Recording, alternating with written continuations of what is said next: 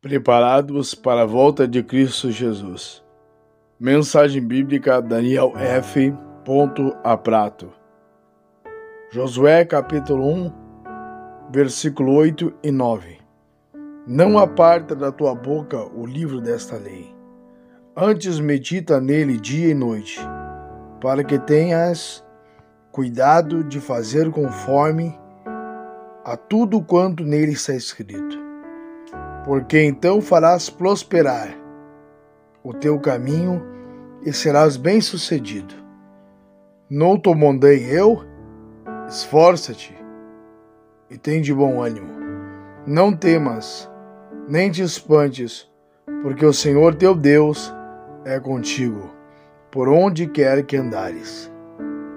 Ninguém é super-homem que não irá passar por desânimo ou passar por medo em sua vida, ou espantos.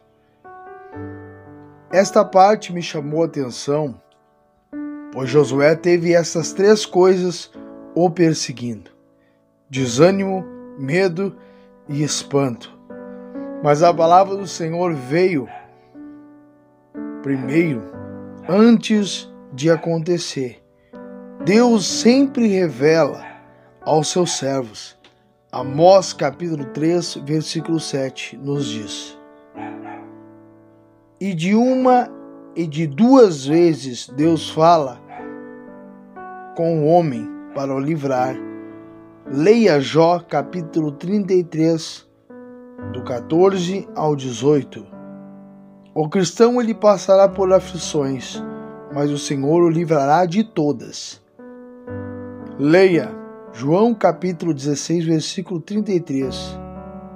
No mundo tereis aflições, mas tem de bom ânimo. Jesus disse que estaria conosco até a consumação dos séculos. Mateus capítulo 28, versículo 20.